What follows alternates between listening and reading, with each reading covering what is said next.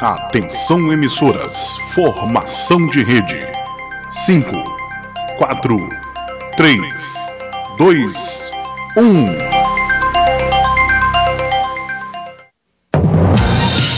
Está entrando no ar pela Rádio Folha 390, programa direto da redação, na apresentação do jornalista Antônio Victor em parceria com as mais importantes agências de notícias do país.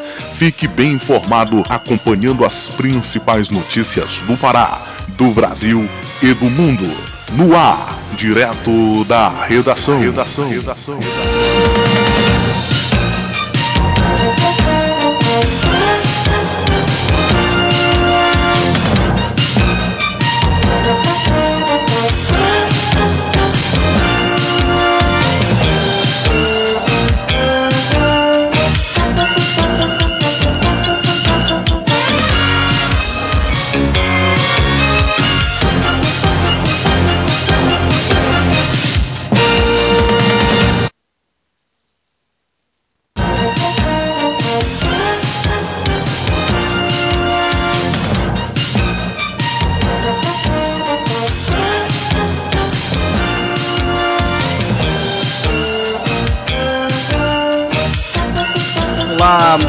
Olá, muito bom dia. Está entrando no ar direto da redação aqui pela sua Rádio Folha 390, uma emissora 100% digital. Muito prazer, eu sou o jornalista Antônio Vitor e comando nos próximos momentos o direto da redação, que é uma parceria com as mais importantes agências de notícias de todo o país. Você sintoniza a Rádio Folha 390 em www folha390.com.br e também no aplicativo Radiosnet, onde transmitimos 24 horas para o Pará, para o Brasil e para o resto do mundo. Só lembrando que você também acompanha a nossa programação nas redes sociais, no Facebook, onde estamos transmitindo inclusive a, o direto da redação, e no, no Twitter, no perfil Folha 390 e no Instagram em folha.390 direto da redação desta segunda-feira, dia 19 de julho de 2021, dia em que comemoramos o Dia da Caridade, Dia dos Povos Oprimidos, Dia da Junta Comercial e Dia Nacional do Futebol, futebol que é uma paixão nacional, né? Brasil, o país do futebol, que está também um dia, né? O, o país da educação, mas o futebol também é uma é, faz parte né, da nossa cultura e é muito amado em nosso país. É realmente incrível como o brasileiro ama de paixão mesmo o futebol. É, basta observar o pessoal anda na rua né, com as camisas dos times, né, isso demonstra o amor e o carinho que a população brasileira tem pelo futebol e o futebol brasileiro tem um destaque né, internacional. É, embora nos últimos anos a gente não tenha conquistado o nosso ex-campeonato, mas o futebol brasileiro tem, é, tem uma marca histórica é, realmente de muita arte é, e muita qualidade. É reconhecimento mesmo internacional. Bom, aniversariantes famosos no dia de hoje, o pintor francês Edgar Degas, que faleceu em 1917, o ator Campbell Scott. Acontecimentos marcantes no dia de hoje, morrem a atriz comediante Desi Gonçalves em 2008, já faz tempo, né? Como o tempo passa depressa, parece que foi ontem. Mas é isso, Desi Gonçalves, que nasceu em 1907 e faleceu em 2008. É, também faleceu nesta data, em 2014, o escritor Rubem Alves, que nasceu em 1933 e faleceu em 2014. Tropas de Napoleão reencontram a Pedra de Roseta, que serviria de chave para a decifração dos hieróglifos egípcios em 1799. No campo da religião e da espiritualidade, hoje é dia de Santo Arsênio e São Serafim de Sarov. São os principais acontecimentos deste 19 de julho, segunda-feira do ano de 2021.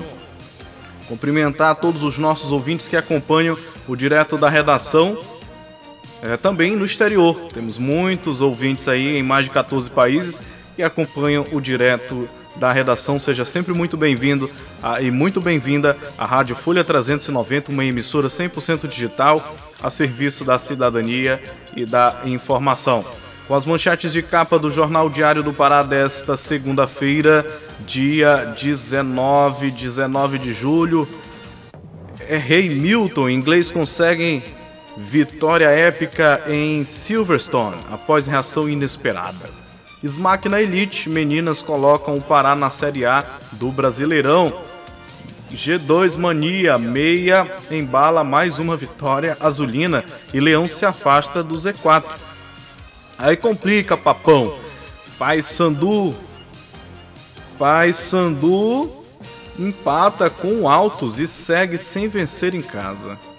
Realmente acompanha o jogo pelo rádio e aí a gente observou que realmente a equipe tem enfrentado muitas dificuldades é, nos campeonatos, né?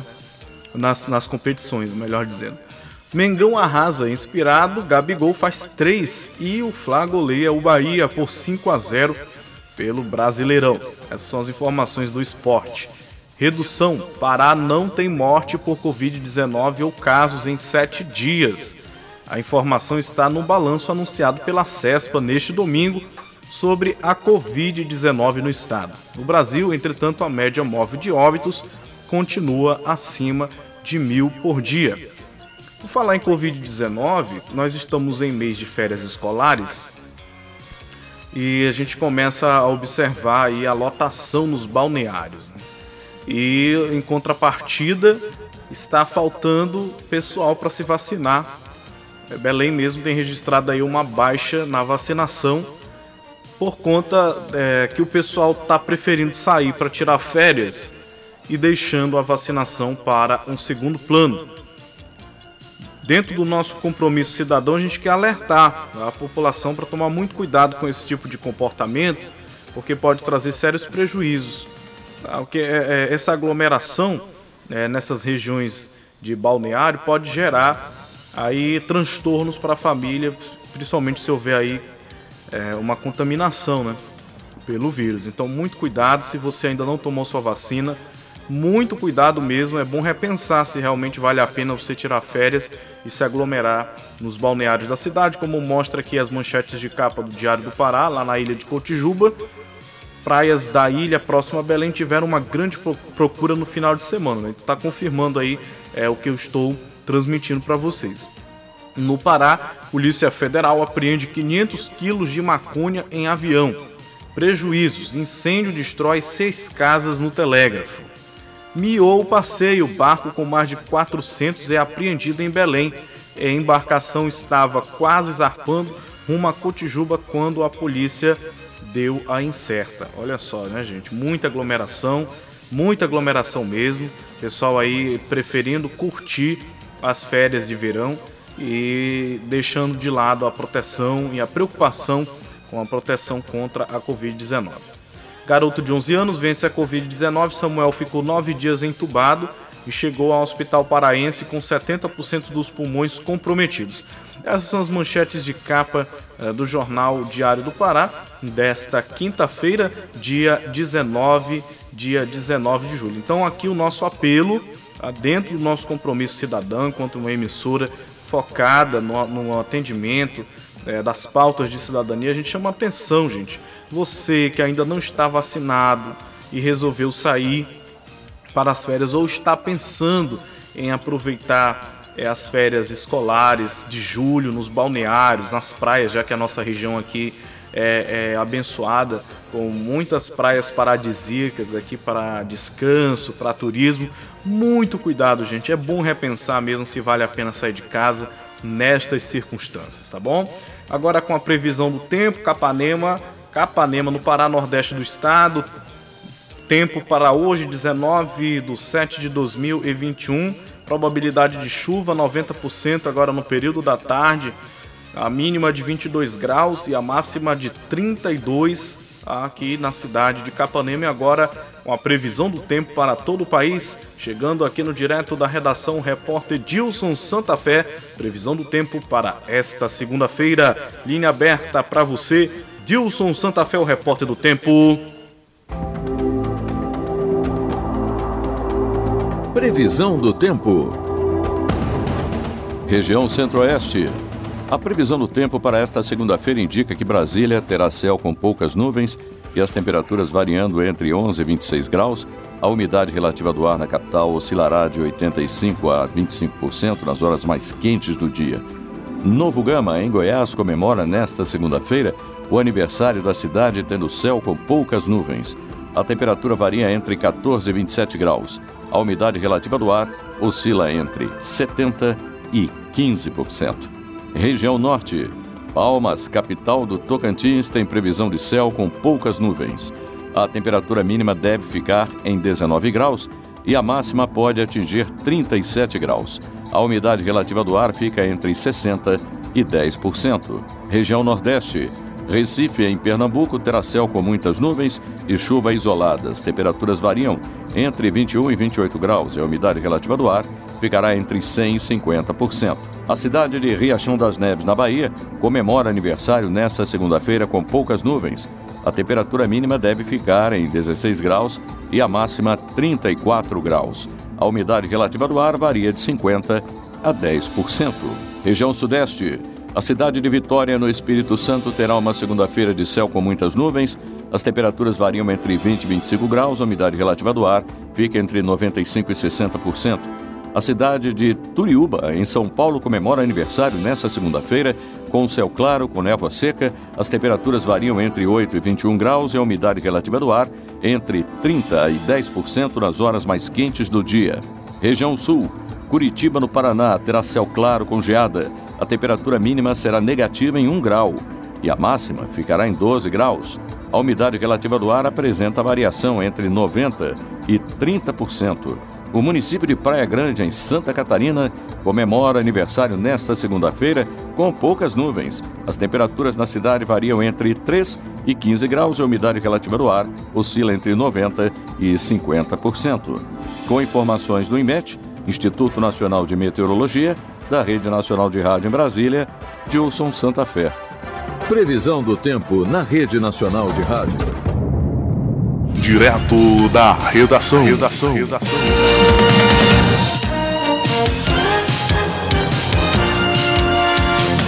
Muito bem, essa foi a participação do nosso repórter do tempo, Dilson Santa Fé, trazendo a previsão do tempo para todo o país aqui no Direto da redação.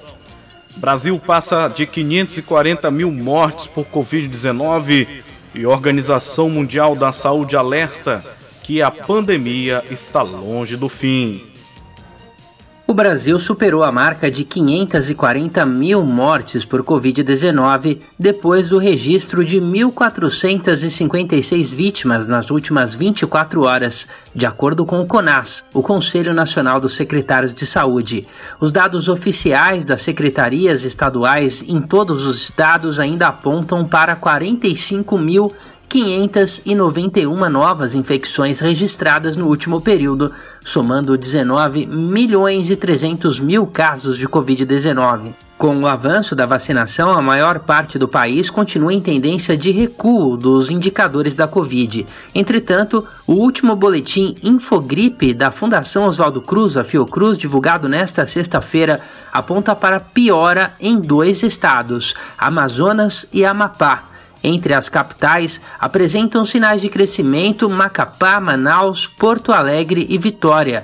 No restante do Brasil, outras sete capitais estão com ponto de estabilização, ou seja, a queda observada nos casos e mortes por Covid-19 nas últimas semanas foi interrompida. São elas Brasília, Florianópolis, João Pessoa, Recife, Rio Branco, Rio de Janeiro e Teresina. A transmissão do vírus continua em níveis alarmantes em todo o país, de acordo com a entidade. Das 27 capitais, Belém, Boa Vista, Cuiabá, Palmas e Vitória apresentam nível alto de transmissão, enquanto Aracaju, Florianópolis, Fortaleza, João Pessoa, Manaus, Natal, Porto Velho, Recife, Rio Branco, Rio de Janeiro, Salvador e São Luís tem nível considerado muito alto. Já Belo Horizonte, Brasília, Campo Grande, Curitiba, Goiânia, Macapá, Maceió, Porto Alegre, São Paulo e Teresina exibem nível extremamente alto. De São Paulo, da Rádio Brasil de Fato, com reportagem de Gabriel Valeri da Rede Brasil Atual, Douglas Matos.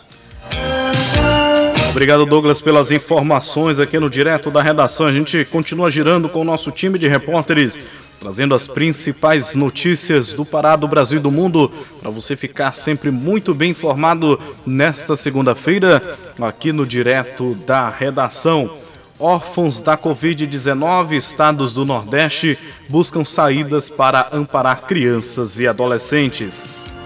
Nesta semana, o Estatuto da Criança e do Adolescente completou 31 anos, em um período em que, por causa da pandemia, aqueles que o ECA deveria proteger estão ainda mais vulneráveis. O Instituto de Pesquisa Econômica Aplicada o IPEA estima que cerca de 45 mil crianças e adolescentes brasileiros ficaram órfãos pela Covid-19. Diante desses números, o estado do Maranhão criou uma iniciativa chamada Auxílio Cuidar, que identifica os órfãos da pandemia no estado e concede um benefício previsto em 500 reais por mês até a maioridade, para garantir a subsistência e a permanência junto à família estendida, como avós e tios, por exemplo. Essa iniciativa inspirou outros estados do Nordeste. A conselheira tutelar pelo município de Caruaru, em Pernambuco, Rafaela Barcelo, analisa a importância da criação de projetos que amparem as crianças órfãs da pandemia não vai suprimir o, dano psicológico, né, da perda de um familiar mas vai minimamente tentar garantir melhores condições, condições dignas de sobrevivência. Além das políticas públicas estaduais, existem projetos de lei no Senado Federal e na Câmara dos Deputados que prevêem a proteção dos órfãos, como o PL 2180 de 2021, que determina um auxílio assistencial, mas não para todos os casos. E aí uma fragilidade desse projeto de lei é isso, porque ele pede é, que a criança coloca né, como condição que seja bilateral, que seja órfã de pai e mãe. Quando na realidade a rotina daquela menina, digamos que a menina foi criada até os seus 10, 12 anos pela mãe, a mãe faleceu e o pai sempre foi ausente. Ao que me parece, pelo que eu li desse projeto de lei, essa criança não teria acesso porque o pai dela está lá vivo, apesar de nunca ter sido presente na vida dela, né? A advogada Ada Bonavides, especialista em direito da família, afirma que a proteção está prevista no Estatuto e é um dever do Estado. Então, assim, essa iniciativa de auxílio, para mim, ela é uma garantia, é um dever estatal que mantém a dignidade dessas crianças e adolescentes que tem que ser olhado, né, não pode ser negligenciado, é uma obrigação do Estado e tem que garantir realmente os direitos mínimos para que eles sejam é, respeitados e mantidos. Enquanto a solução não chega pelo Congresso Nacional, o Nordeste corre para tentar minimizar o problema. Do Recife, da Rádio Brasil de Fato, Lucila Bezerra. Direto da redação. redação. redação. Esse é o direto da redação pela sua Rádio Folha 390, uma emissora 100% digital. Agora, com um giro de notícias, vamos acionar o repórter Cadu Macri, que traz mais detalhes aí sobre a situação envolvendo o presidente Bolsonaro. Brasileiros acreditam que Bolsonaro sabia de corrupção. Vamos abrir espaço aqui no direto da redação para o repórter Cadu Macri, que chega com giro de notícias.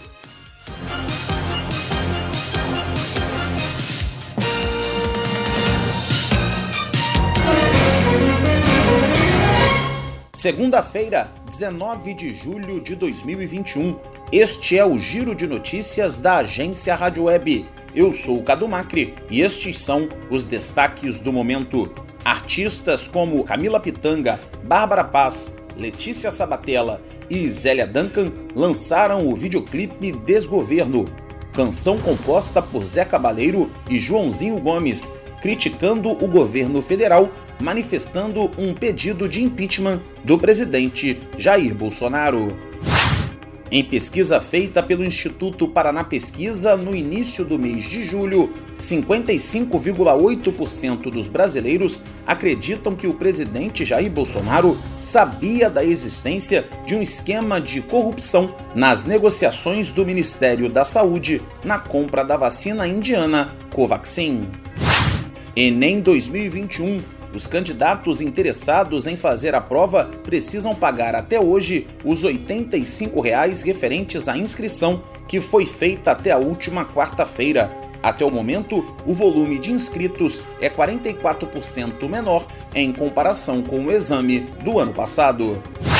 Indicado por Bolsonaro para ser ministro do Supremo Tribunal Federal, o advogado-geral da União, André Mendonça, conquistou apoio de pelo menos um terço do Senado. Mendonça vai precisar de 41 votos dos 81 possíveis para ocupar a vaga deixada pelo agora ex-ministro Marco Aurélio Melo no STF. A melhora nos índices de contaminação da Covid-19 em todo o mundo tem feito com que as aglomerações aumentem e o número de casos da variante Delta no mundo vem subindo de forma expressiva. Após a Eurocopa, torneio de futebol que movimentou milhares de pessoas na Europa, Portugal, Espanha e Holanda foram os países que viram a infecção pela nova variante subir. Palmeiras faz 3 a 0 no Atlético Goianiense, chega à sexta vitória seguida e mantém liderança no Campeonato Brasileiro. Já o atual campeão Flamengo faz 5 a 0 no Bahia com um show de Gabigol. Ponto final, confira as atualizações do Giro de Notícias ao longo do dia. Informações, dinamismo, jornalismo verdade e a notícia em primeiro lugar.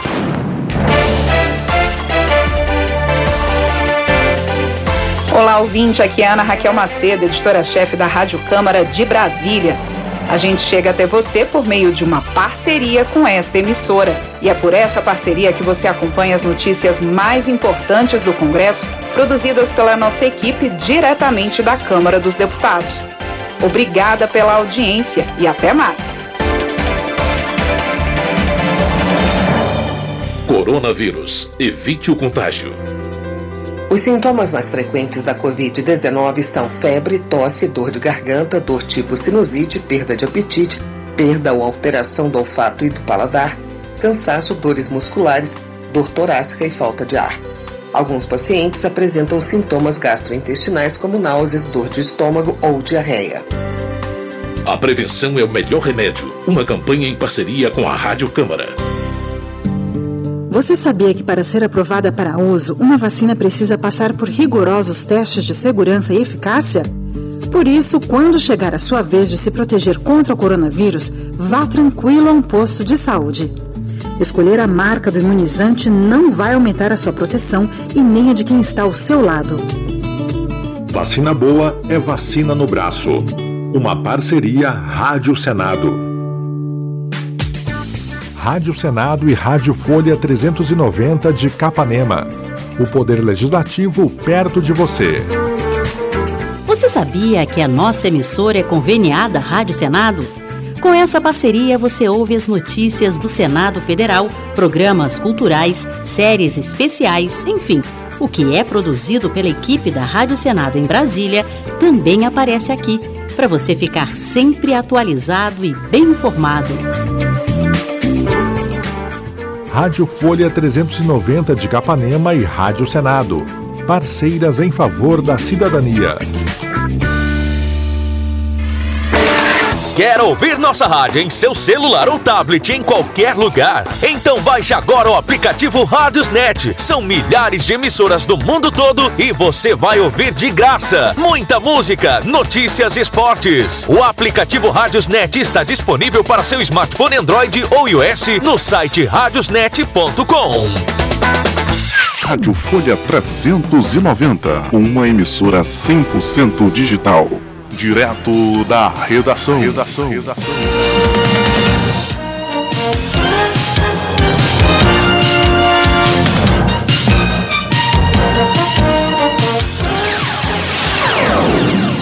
Antônio Victor.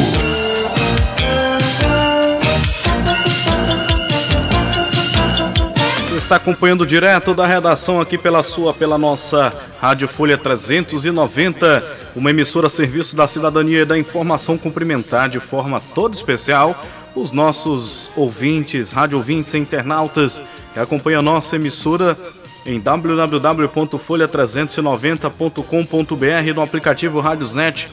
Também os nossos ouvintes do canal de podcast da Rádio Folha 390, onde nós transmitimos para todas as plataformas de áudio streaming. Direto da redação desta segunda-feira, dia 19 de julho, a gente continua girando com a informação em parceria com o nosso time de repórteres espalhados Brasil afora, Jair Bolsonaro recebe alta e volta para Brasília. Quem traz mais detalhes é a repórter Anne Isabelete. Linha aberta para você, Anne. O presidente Jair Bolsonaro recebeu alta médica neste domingo e deixou o Hospital Vila Nova Star, na zona sul de São Paulo, pouco antes das 10h30 da manhã, onde estava internado desde quarta-feira para tratar de uma obstrução parcial do intestino. Antes do embarque, o presidente conversou com jornalistas em frente ao hospital e explicou como tudo aconteceu. Comecei a passar mal depois de uma, de uma cirurgia de implante e, obviamente, né, a, a origem disso é complicado descobrir o que é. Alguns dias depois, agravou a crise de soluço e uma. A gente está pegando fogo no estômago. Bem, causa disso era uma obstrução intestinal, porque a aderência é comum para quem já sofreu cirurgias, como eu sofri. Bem, fui atendido lá em Brasília pelo doutor Macedo aqui, doutor Leandro também, e vim para cá com chance de 90% de cirurgia. Talvez a viagem, talvez a sacolejada da ambulância, talvez o milagre de Deus, que eu acredito em Deus, né? é, o quadro se evoluiu de um dia para o outro e foi numa uma constante evolução, de modo que dois dias depois foi descartada a possibilidade de de cirurgia.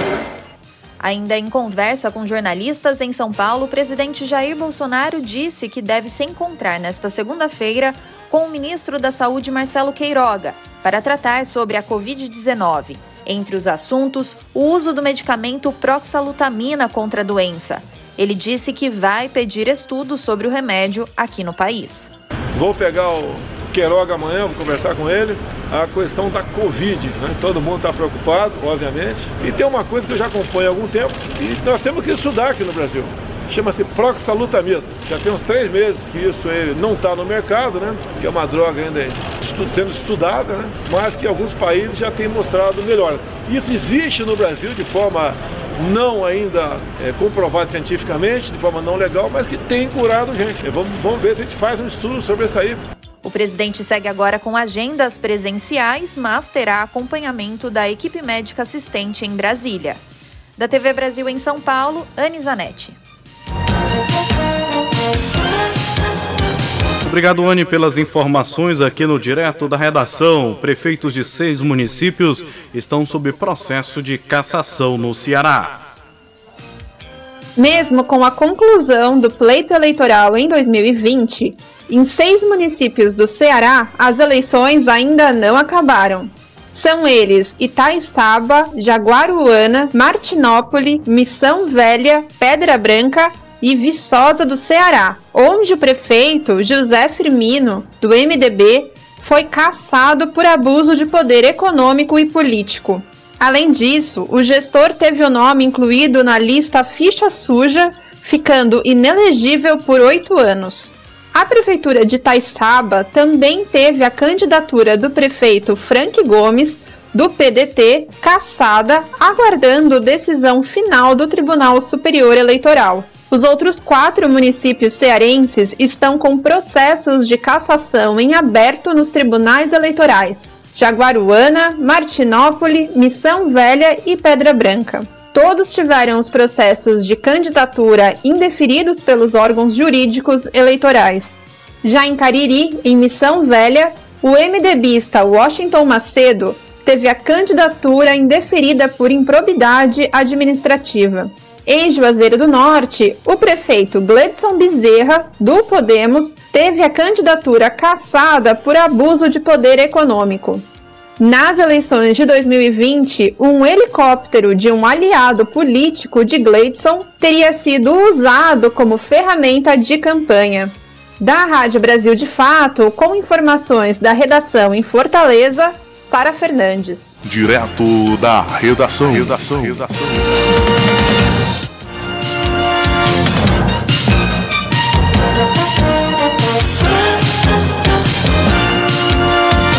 CPI da Covid-19, relator da CPI quer apoio da Polícia Federal e Tribunal de Contas da União para analisar documentos com mais detalhes. O repórter Yuri Hudson.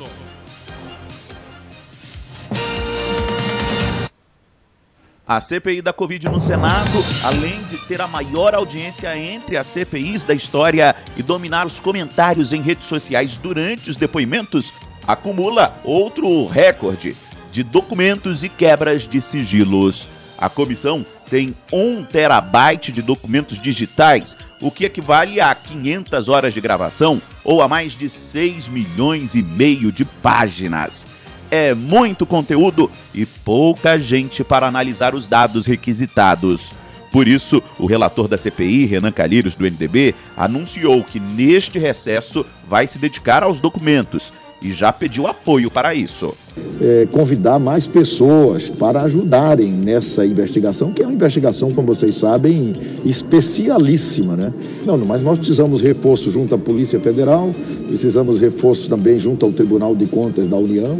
Essa é a maior quantidade de documentos já requisitados por uma CPI.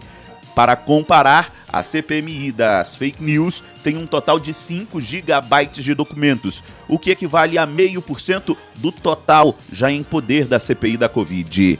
O senador Eduardo Girão do Podemos, que se diz da ala independente, é crítico da quebra de sigilo desenfreada da comissão.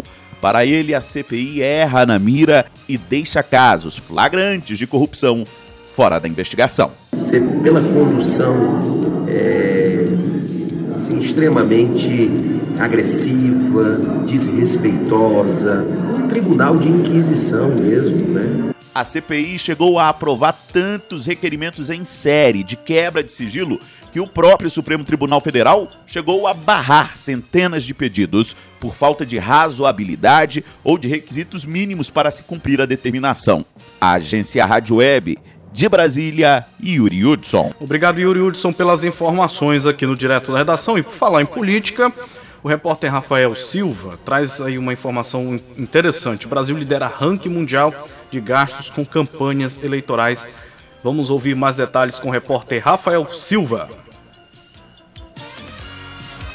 O fundo de 5,7 bilhões de reais aprovado pelo Congresso para distribuir a candidatos nas eleições de 2022 coloca o Brasil no topo mundial do uso do dinheiro público para o financiamento de campanhas. O ranking foi traçado pelo movimento Transparência Partidária e abrange dados de 25 das principais nações do mundo. O cientista político e professor da PUC Rio, Ricardo Ismael, avalia que essa reserva três vezes maior que a das eleições de 2020, não condiz com a situação econômica do país. Esse aumento acontece numa circunstância onde o país ainda tenta, enfim, vencer essa crise sanitária, a pandemia do Covid-19, portanto, que vai exigir ainda muitos recursos, recursos ligados aos hospitais públicos, recursos na compra de vacinas, e também a gente ainda tenta buscar, vamos dizer assim, uma recuperação econômica, o que exige investimentos públicos. E para não falar também de áreas sociais que minguam os recursos, faltam recursos, como, por exemplo, saneamento básico, a moradia. O valor gasto no Brasil, equivalente a 1,3 bilhão de dólares, deixa bem para trás países como o México, que está na casa dos 307 milhões de dólares, a Alemanha, com 202 milhões de dólares, e os Estados Unidos, que utiliza em média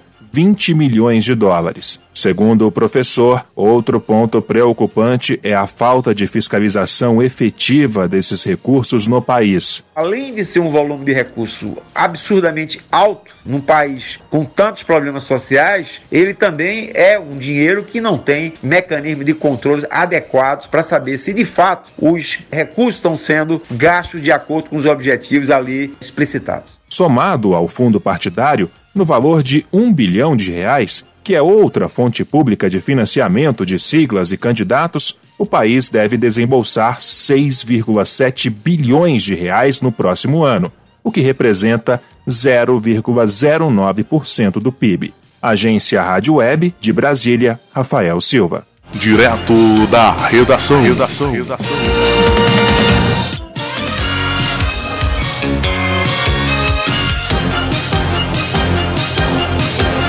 Bom, quando tem, quando tem interesse político no jogo, né, tem dinheiro. Agora, quando é o interesse da população, falta recurso, né? Basta a gente observar aí o, o dinheiro destinado para o atendimento a população carente né, e a população mais impactada pela Covid-19, na hora de pensar em, em formular políticas públicas de assistência ao povo que mais precisa, ah, é desse jeito, né? Agora, quando se trata de interesses políticos, aí sim é diferente, tem dinheiro de sobra. É isso que acontece aí com a questão do fundão eleitoral, que então, já está sendo aí é, muito bem é, preparado para amparar as candidaturas é, de 2022. É, o Brasil realmente tem assim um, umas discrepâncias, né, que chega ao limite da imoralidade mesmo. Uh, como eu falei anteriormente, quando se trata de políticas de amparo social, nunca tem dinheiro. A reclamação é que vai impactar as contas do país, é que isso pode trazer aí desequilíbrio para as contas públicas, mas aí quando se trata de trazer o dinheiro para o bolso do político, o dinheiro parece que aparece, né? E quando lá no passado nós discutimos a questão é, do financiamento público e privado de campanha, já era esperado que isso fosse acontecer, né? Uh, o Brasil ele proibiu a, o financiamento praticamente de entidades privadas uh, para as campanhas e agora financia as campanhas políticas com dinheiro público e diga-se de passagem é um tipo de recurso é um tipo de dinheiro que também não chega para todos os candidatos, tá? Ou seja, quem pega é realmente os caciques dentro dos partidos que tem é, amizade é, e que tem influência política lá dentro, porque a, os candidatos menores eles não veem nem a poeira é, desse dinheiro que vem aí é, destinado pelo fundo eleitoral. Vamos ver uh, qual que vai ser a, a, atitude do presidente Jair Bolsonaro uh, diante uh, desse fundão que triplicou né, o volume de, de recursos da, do ano passado para cá. vamos ver como é que ele vai fazer, porque a meu ver, a leitura que eu faço é uma bomba que estrategicamente foi montada para estourar no colo do presidente, já visto que está havendo aí é, um movimento muito forte é, de, de minar a base do presidente Jair Bolsonaro, que se prepara para concorrer à reeleição em 2022. Então temos aí a CPI da Covid-19 e agora temos essa questão do fundão eleitoral, que foi um, uma forma de dispositivo que uh, a oposição, a meu ver, né, a minha leitura, é, que eles se organizaram para deixar explodir no colo do presidente, porque é, se o presidente vetar, é, se o presidente é, é, sancionar, ele vai estar sendo conivente com aquilo que ele tanto criticou no passado, que é exatamente o financiamento público de campanha eleitoral. E se ele vetar, é, isso vai ter que ser discutido novamente com o Congresso Nacional, que, claro, também é interessado em embolsar o dinheiro vai fazer de tudo para derrubar o veto do presidente Jair Bolsonaro. É, no, fim, no fim das contas, em meio a todo esse jogo político que a gente está acostumado a ver e ouvir na imprensa brasileira, a ler, ver e ouvir na mídia nacional, está, claro, o cidadão dentro do, do centro desse furacão, que é a, o, o, o, mais é, é, é impactado com tudo isso e o mais indefeso, porque a democracia no Brasil ela não é direta, então a, a, a, a cidadania aqui é, é exercida de forma passiva. A gente sabe que na Constituição tem aquelas coisas maravilhosas, né, dizendo sobre a participação cidadã, os direitos, os deveres do cidadão, mas em tese o cidadão ele é um sujeito totalmente passivo e indefeso diante das articulações feitas lá em Brasília e aí a população só tende a pagar a conta. Engraçado que o brasileiro é sócio do Estado brasileiro. É, basta ver a, é, a tributação que incide em todas as atividades econômicas do país. Então, o brasileiro é sócio, mas apenas do ônus, né? Ele não é sócio do bônus. Então, o, o Brasil, quando tem lucro, quando tem superávit, é, isso dificilmente chega é, de forma integral ao brasileiro. Agora, quando tem é, é, é, ônus, quando tem um grande passivo, aí sim a população tem que pagar a conta e basta é, é você sair na porta da sua casa e no mercadinho do seu bairro ou mesmo lá no posto de combustível que você vai entender o que, que eu estou falando. Ainda no giro com a informação, vamos para Brasília, trazendo mais informações agora da Câmara dos Deputados. Uh, nós tivemos aí um, um, uma importante movimentação envolvendo essa questão da votação sobre o voto impresso, que é algo que está sendo é, muito aguardado, né? pela a base governista, porque considera-se que isso vai coibir as fraudes aí é, no, no, processo eleitoral, a, a, possibilidade de fraude né, no processo eleitoral. Então quem traz mais detalhes é o repórter Ralph Machado e, e a Ana Raquel Macedo. Né? Parece que uh, o voto impresso, essa votação, é, ficou aí para depois um, do recesso parlamentar. Linha aberta para vocês aqui no direto da redação. A votação da proposta que torna o voto impresso obrigatório ficou para agosto na comissão especial que analisa o tema na Câmara dos Deputados. No último dia de trabalhos legislativos antes do recesso, a reunião no colegiado foi encerrada após discussões acaloradas. Já foi até pedido vista. Não, não foi dado nós fizemos vários debates. Deputado nós fizemos vários debates. Presidente, como relator... as falas, eu peço não é o dono dessa comissão, presidente. encaminhamento Vossa Excelência tem que fazer respeitar como o relator, eu peço... O presidente da comissão especial, deputado Paulo Eduardo Martins, do PSC do Paraná, decidiu atender o relator da proposta, deputado Felipe Barros, do PSL do Paraná, que pediu mais prazo para incorporar sugestões ao texto.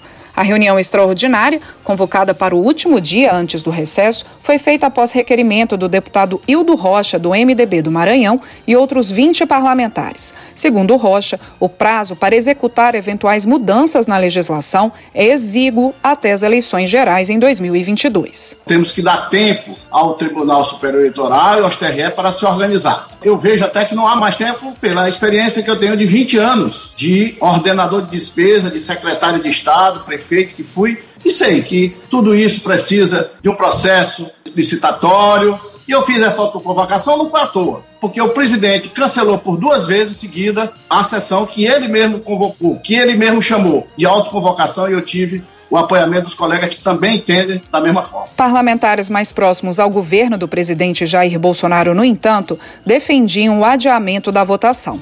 Autora da proposta, a deputada Bia Kisses, do PSL do Distrito Federal, usou como exemplo as quedas de conexão durante a reunião semipresencial no colegiado para defender o texto. Nós estamos tendo aqui uma demonstração de como equipamentos falam, como a tecnologia pode falhar. Assim como aqui tecnologia fala, ela fala em qualquer lugar, ela pode falhar com a urna eletrônica e é por isso que é tão importante que a gente evolua no sistema. Tenha urna eletrônica, sim mas com é o voto impresso. Segundo o presidente da comissão, Paulo Eduardo Martins, houve tentativas de invasão da videoconferência, contornadas pelos técnicos. A proposta original apresentada pela deputada Bia Kisses determina que em processos de votação e apuração das eleições, dos plebiscitos e dos referendos, independentemente do meio empregado para o registro do voto, será obrigatória a expedição de cédulas físicas conferíveis pelo eleitor.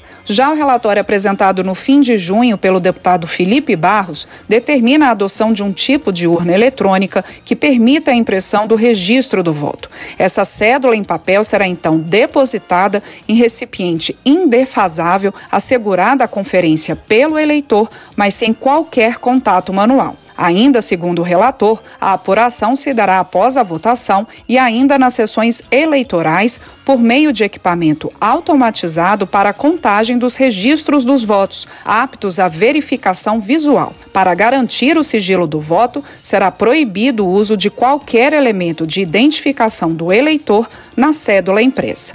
Até o momento, foram apresentados quatro votos em separado. Dois, capitaneados pelos deputados Arlindo Quinalha, do PT de São Paulo, e Fernanda Melchiona, do PSOL do Rio Grande do Sul, são contrários a mudanças nas regras atuais. Os outros, dos deputados Pompeu de Matos, do PDT do Rio Grande do Sul, e Paulo Ganime, do Novo do Rio de Janeiro, apresentam algumas alterações. O presidente do Tribunal Superior Eleitoral, ministro Luiz Roberto Barroso, defendeu em debate na Câmara o sistema de votação eletrônica adotado no país desde 1996. Segundo ele, o sistema é seguro, transparente e auditável. Além disso, de acordo com o ministro, nunca houve fraude comprovada nas urnas eletrônicas. Recentemente, os presidentes de oito partidos, Cidadania, Democratas, MDB, Novo, PSDB, PSL, PV e Solidariedade, divulgaram nota em defesa do sistema de votação eletrônica. Por outro lado, o presidente Jair Bolsonaro, em diferentes ocasiões, defendeu o voto impresso. A próxima reunião da comissão especial sobre a proposta que torna obrigatório o voto impresso deverá acontecer somente em agosto, depois do recesso parlamentar. Da Rádio Câmara, de Brasília, com informações de Ralph Machado, Ana Raquel Macedo. Obrigado, Ana, pelas informações aqui no direto da redação. E a Câmara dos Deputados está discutindo o projeto de lei, o PL 2699 de 2011, que pode mudar o processo de escolha eh, dos reitores das universidades e institutos eh, federais. O relator questiona critérios de escolha dos reitores e cobra a participação da sociedade. Quem traz mais detalhes aqui no direto da redação é o repórter Francisco Brandão, linha aberta para você. Procuram-se reitores. Para concorrer a uma vaga como dirigente máximo de uma universidade ou instituição federal de ensino, o processo envolve muitas etapas. Somente doutores podem se candidatar. Professores, alunos e funcionários primeiro elegem os candidatos, que depois são nomeados pelo presidente da República. A Câmara dos Deputados está discutindo o projeto de lei que pode mudar o processo de escolha de reitores. O relator da proposta é o deputado Tiago Mitrô, do Novo de Minas Gerais. Ele avalia que a sociedade também poderia participar do processo de seleção. De que forma que o público externo, que é quem paga a conta e deveria ser o maior beneficiado aí do fruto do trabalho das instituições de ensino, né, é, de que forma que eles poderiam participar é, do processo de, de, escolha, né, como que eles devem é, participar para que possam usufruir dos benefícios também né, das nossas instituições e não apenas é, um processo interna corporis onde acaba que no processo de escolha são é, levados em pauta né, apenas as questões internas da universidade, não as necessidades da sociedade é, brasileira, que novamente é quem paga a conta. Tiago Mitrô elogiou o modelo de escolha do reitor do Instituto Tecnológico de Aeronáutica, que não tem como base uma eleição. No ITA, uma lista tríplice é selecionada por uma comissão composta por representantes do Instituto, da indústria e da sociedade. O atual reitor do ITA, Anderson Ribeiro Correia, defendeu critérios técnicos mais rigorosos para a seleção de reitores das universidades federais. Com relação a critérios mínimos para reitor, além dos que já foram mencionados anteriormente, como capacidade de gestão e boa formação, tem que ser alguém que tem reconhecimento internacional, principalmente nas universidades federais. Porque as universidades federais, elas firmam acordos internacionais, ele faz parte de conselhos internacionais, ele viaja, ele recebe embaixadores, recebe gente do, do, do, exterior, gente de alto nível, e ele representa muitas vezes o país no exterior na área de educação e sua área de competência. O secretário da Associação Nacional dos Dirigentes das Instituições Federais de Ensino Superior, Gustavo Balduino, ponderou que as universidades federais melhoraram a governança nos últimos 20 anos, enquanto adotaram o modelo atual de eleições para reitores. Então, o processo que nós temos hoje é responsável pela qualidade que nós temos hoje também, nos últimos 20 anos. Todas aumentaram a produção científica, todos ampliaram a participação dos alunos, todos criaram relações internacionais, todos ampliaram o gasto dos seus recursos públicos. Existem 69 universidades federais e 39 institutos federais de ensino no Brasil. O relator do projeto que pode mudar as regras para a eleição de reitores das instituições federais de ensino, Tiago Mitrô, ainda quer realizar uma outra audiência pública para discutir as boas práticas na escolha dos dirigentes das universidades. Da Rádio Câmara de Brasília, Francisco Brandão. Obrigado, Francisco, pelas informações. Com notícias agora do Senado Federal, CPI da pandemia vai analisar documentos durante o recesso. O vice-presidente da CPI da pandemia, Randolfo Rodrigues da Rede do Amapá, antecipou que, mesmo durante o recesso, a oposição vai analisar as centenas de documentos, como quebras e sigilos e contrato já o senador Eduardo Girão, do Podemos do Ceará, espera que a pandemia passe a investigar as denúncias de corrupção relacionadas a estados e municípios. Eu acho difícil, eu acho muito difícil que a CPI da Covid-19 chegue aos estados e aos municípios por uma questão óbvia. Isso é uma tarefa que compete aos, aos órgãos legislativos das respectivas esferas. Né? Então, nos estados, as assembleias legislativas devem, é, se tiver interesse aí, realizar CPIs e também nos municípios através das câmaras. Eu não vejo aí é, isso como uma competência é, para o Senado Federal. É muito importante que no âmbito do direito constitucional sejam respeitadas aí a repartição entre os poderes, certo? Então eu acho muito difícil que a CPI da pandemia do Senado chegue aos estados e aos municípios. No Rio de Janeiro, o estado confirma a presença da variante Delta do novo coronavírus. Quem traz mais detalhes é a repórter Solimar Luz. Linha aberta. O estado do Rio de Janeiro conta com mais de 70 casos da variante Delta do coronavírus. Além da capital, a nova cepa já teve circulação confirmada na região metropolitana e Baixada Fluminense. Nos municípios de Duque de Caxias, Itaboraí, Itaguaí, Japeri, Maricá, Mesquita, Niterói, Nova Iguaçu, Queimados, Seropédica e São João de Meriti, só na cidade do Rio, são mais de 20 notificações. Em nota, a Secretaria Estadual de Saúde explicou que a descoberta desses casos foi possível com os resultados do projeto Corona Ômica Rio de Janeiro. O método faz o sequenciamento do vírus da Covid, identificando assim as modificações. O projeto conta com apoio de instituições como a Fiocruz e o Laboratório de Virologia Molecular da Universidade Federal do Rio de Janeiro. O epidemiologista e diretor do Hospital Universitário Clementino Fraga Filho, da UFRJ, Alberto Chebabo, diz que, independentemente da cepa ou da linhagem do vírus, é preciso que as medidas de prevenção sejam respeitadas. A gente tem um cenário da variante, a variante gama, que também é uma variante com uma transmissibilidade elevada. Então a gente tem que ver qual vai ser a predominante. E em termos de estratégia, é basicamente manter o que a gente já está fazendo, né? E aumentar a vigilância. Então a gente já está fazendo sequenciamento de, de, cepas, né, dos casos em unidades de vigilância. Isso é basicamente observar, manter as, as, os cuidados de máscara, distanciamento, reforçar essas medidas, até porque essa variante tem uma capacidade de transmissão muito elevada. A doutoranda do Centro de Estudos em Gestão de Saúde da Universidade Federal do Rio de Janeiro, Cristina Barros,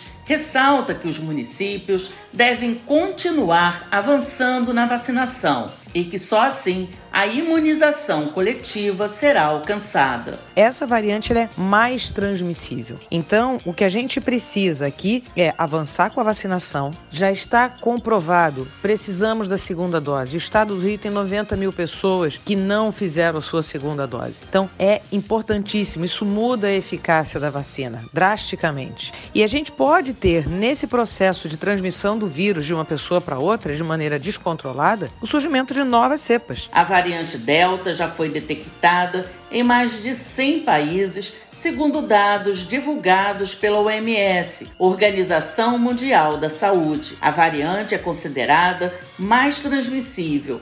No entanto, ainda não é possível afirmar se ela provoca casos mais graves ou se é mais letal. Da Rádio Nacional no Rio de Janeiro, Solimar Luz. Informações, dinamismo, jornalismo verdade e a notícia em primeiro lugar.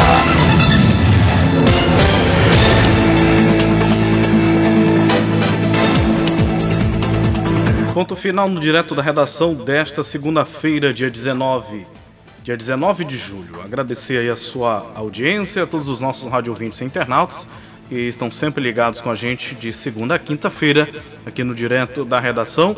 Cumprimentar os ouvintes do podcast da Rádio Folha 390 que acompanham a nossa programação remotamente em diversos pontos do Pará, do Brasil e do mundo. Direto da redação promete voltar amanhã, trazendo mais informação para você começar o seu dia sempre muito bem informado, muito bem informado. Você acompanha a programação musical 24 horas em www.folha390.com.br e no aplicativo Radiosnet tá bom?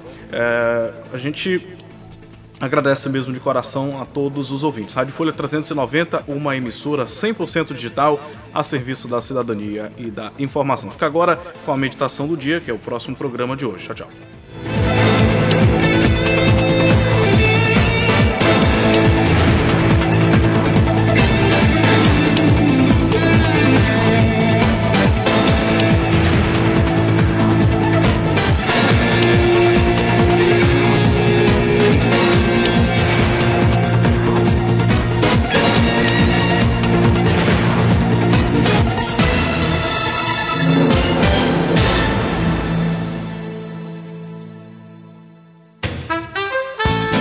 Você está ouvindo a Rádio Folha 390, uma emissora 100% digital levando música, cidadania e informação.